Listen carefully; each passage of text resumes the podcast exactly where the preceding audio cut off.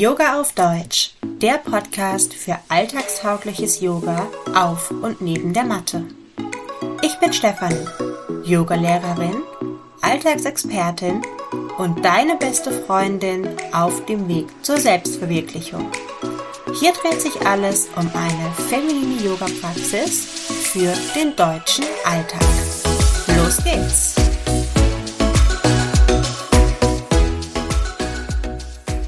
Hallo und schön, dass du wieder da bist.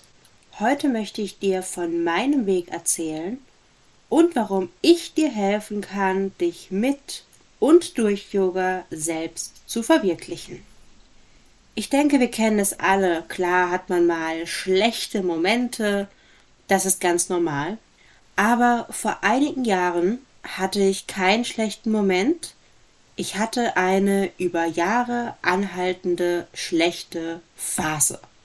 Als Teenager litt ich unter Depression und Anorexie. Du kannst dir vorstellen, das war für mich definitiv keine allzu schöne und rosige Zeit.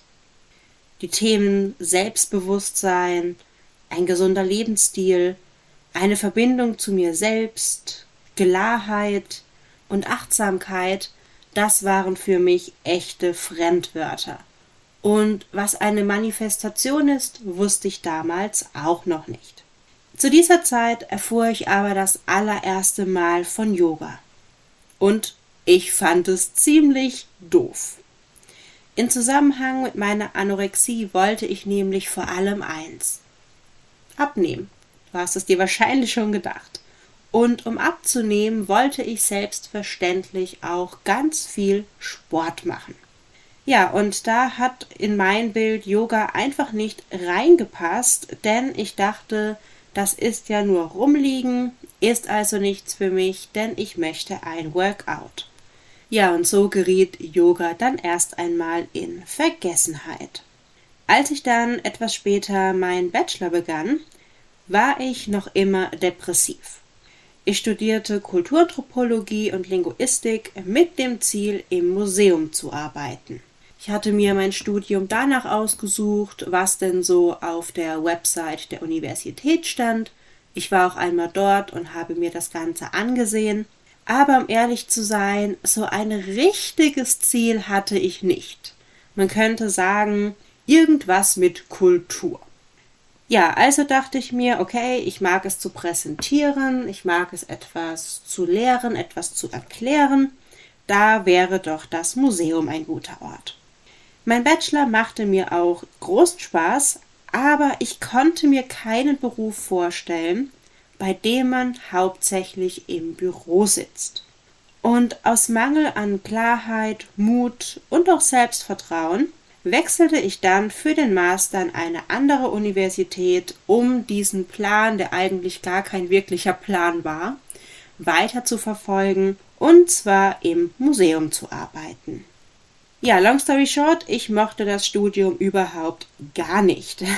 Es wurde aber besser und zwar als ich begann, zu dem Thema Yogalehrende in Deutschland zu forschen. Wir befassten uns nämlich im Rahmen des Studiums mit dem guten Leben. Also was ist das gute Leben? Du musst wissen, die Kulturanthropologie an der zweiten Uni hieß es dann empirische Kulturwissenschaft, forscht qualitativ und erforscht vor allem Individuen, also eine individuelle Aushandlung der alltäglichen Praxis. Ja, und so befragte ich dann mehrere Yoga-Lehrende in Deutschland. Es waren ja hauptsächlich Frauen, ein Mann war auch mit dabei. Und ich bekam so die ersten und ja ganz unterschiedlichen Einblicke in diese Berufe. Ich habe keine Ahnung, warum mir genau dann wieder das Thema Yoga eingefallen ist. Ich glaube letztlich, weil es einfach über die Jahre fast schon zu einem, ja, zu einer Art Trend geworden ist. Das ist jetzt aber ein anderes Thema, darum soll es hier nicht gehen. Jedenfalls begann ich dann mit meiner Forschung und lernte verschiedene Yoga-Lehrende in Deutschland kennen. Und hatte dann eben auch verschiedenste Yogastunden. Zwischen Vinyasa und Yin Yoga war so ziemlich alles dabei. Und hatte auch die ein oder andere kuriose Erfahrung. Ohne zu sehr ins Detail gehen zu wollen, aber ich erinnere mich, dass ich bei einer zweistündigen Yin-Yoga-Stunde war und ich führte davor mit dem Yogalehrer ein kurzes Interview. Und schon während des Interviews war der Raum erfüllt mit Räucherstäbchenduft. Und ich erinnere mich, dass mir einfach nur schlecht war und ich diese Yogastunde überhaupt nicht genießen konnte. Ich einfach nur froh war, als sie dann wieder vorbei war. Also das war jetzt auch nicht unbedingt die schönste Erfahrung. Bei den anderen Yogastunden, die ich mitgemacht habe, ähm, die waren etwas positiver für mich. Das waren hauptsächlich im Bereich ja, Vinyasa-Yogastunden, Hatha-Yogastunden und ja, da gab es zumindest keine Räucherstäbchen. Ist einfach nicht so meins, aber das ist natürlich auch vollkommen individuell. Ja, mit der Zeit wurden dann auch tatsächlich die Depressionen besser und ich auch offener. Ich begann mich wirklich für Persönlichkeitsentwicklung zu interessieren und begann mit den kostenlosen Mitteln, die ich so auf Instagram und im Internet fand, an mir selbst zu arbeiten.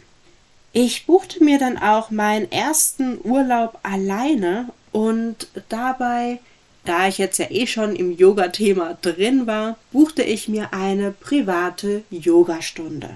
Diese Yogalehrerin, wir hatten eine wundervolle Yogastunde am Strand.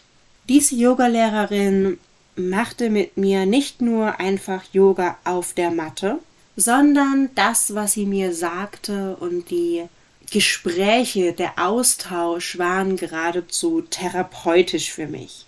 Und ich lernte, wow, das ist also Yoga. Yoga ist nicht nur irgendwelche Übungen auf der Matte.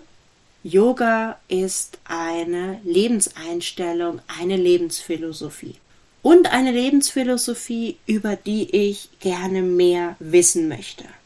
Allein durch diesen Urlaub gelang ich schon zu viel, viel, viel mehr Klarheit, was ich eigentlich will. Jetzt also nochmal befeuert, mich persönlich weiterzuentwickeln, machte ich das Zertifikat zum Life Purpose Coach Practitioner und stellte fest, dass die Inhalte ziemlich viele Gemeinsamkeiten mit der Yoga-Philosophie haben. Unter anderem eben auch das Selbststudium. Also wenn man sich mit sich selbst befasst, mit gewissen Anleitungen und Übungen, dass man dann wirklich zu mehr Klarheit und aber auch zu konkreten Schritten kommt, wie man das eigene Traumleben gestalten kann und sich selbst verwirklicht.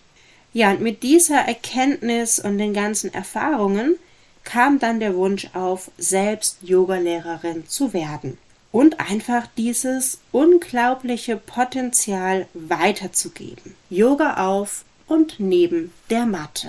Allerdings lagen mir da noch einige Steine im Weg. Allem voran das Geld für eine Ausbildung. Und so kam es, dass ich dann nach Abschluss meines Masterstudiums erstmal ins Ausland ging und dort weiterhin in der Tourismusbranche arbeitete. Ja, und das war eine super, super, super schöne Zeit. Ich lebte direkt am Strand und hatte mir dann damit eigentlich auch schon meinen allerersten Wunsch erfüllt und stellte dann aber bei dieser Arbeit fest, ja, auch das ist nicht so wirklich das, was ich machen möchte. Ich arbeitete also auf Gran Canaria in einem Surf- und Yoga-Camp und mir wurde klar, wie viele unzufriedene Menschen es gibt. Menschen, die sich aus ihrem Alltag auf diese Insel flüchten, wenige Tage einmal aufatmen können und sie selbst sind und dann oft wieder schlecht gelaunt und mit Bauchschmerzen zurück in den Alltag und den schrecklichen Beruf liegen. Ja, Tourismus ist nichts für mich, lautete also mein Fazit. Ich wohnte aber auf Gran Canaria nicht nur wunderschön am Strand, sondern ich lebte auch in einer WG mit einer fantastischen und kompetenten Yogalehrerin. Und diese Yogalehrerin ist bis heute eins meiner größten Vorbilder. und natürlich auch immer noch eine Freundin, die ich wirklich sehr, sehr lieb gewonnen habe. Und durch sie konnte ich dann eben auch schon wirklich ja live miterleben, live sehen, wie es denn ist, als Yogalehrerin zu arbeiten. Das befeuerte dann nochmal meinen Wunsch, selbst Yogalehrerin zu werden. Aber immer noch die Preise für die Ausbildung waren es, die mich hier ausbremsten. 2021 führte mich dann mein Weg nach Mexiko. Und das war eine für mich persönlich ja auch sehr prägende Erfahrung, zusammen mit Gran Canaria eine sehr prägende Zeit. Und in Mexiko suchte ich nach Ausbildungen. Und ich denke, es war auch so ein bisschen der Google-Algorithmus, der mir da half. Denn Mexiko-Stadt und Austin, Texas haben die gleiche Zeitzone. Und da kam ich dann auf die Yogaschule Malvinyesa Practice. Und bei dieser Yogaschule habe ich mittlerweile schon mehrere Ausbildungen und Zertifikate gemacht. Denn diese Yogaschule richtet sich nach vielen Grundsätzen, die ich absolut unterstütze. Und ein Grundsatz davon lautet, man kann eine Kultur und Philosophie, was Yoga ist, nicht verkaufen. Nur die Infrastruktur zur Weitergabe. Du erinnerst dich, ich komme aus der Kulturanthropologie. Und Yoga als Marke ist mir schon immer ein Dorn im Auge gewesen. Ich machte also meine erste Yogalehrerausbildung und habe mich dann danach direkt als Yogalehrerin selbstständig gemacht. Und nun helfe ich ganz wundervollen Frauen, ein zufriedenes und selbstverwirklichendes Leben zu führen. Denn jede von uns verdient ihr Traumleben. Und Yoga ist eine ganz wundervolle Methode, dies zu erschaffen. Yoga als eine ganzheitliche Lebensphilosophie bietet also eine wundervolle Möglichkeit, sich selbst zu verwirklichen und das Traumleben zu leben. Und ich zeige dir super gerne wie.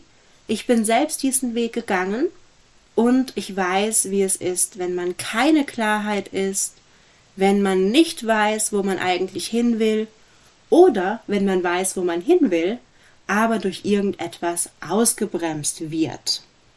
Buche dir gerne bis zum 31.08.2022 ein kostenloses Kennenlerngespräch und profitiere von dem Mega-Angebot ab 35 Euro im 1 zu 1 mit mir zusammenzuarbeiten. Ich verlinke dir jetzt meinen Kalender in der Beschreibung und ich freue mich darauf, dich in den nächsten Tagen kennenzulernen. Bleib achtsam und bis zum nächsten Mal.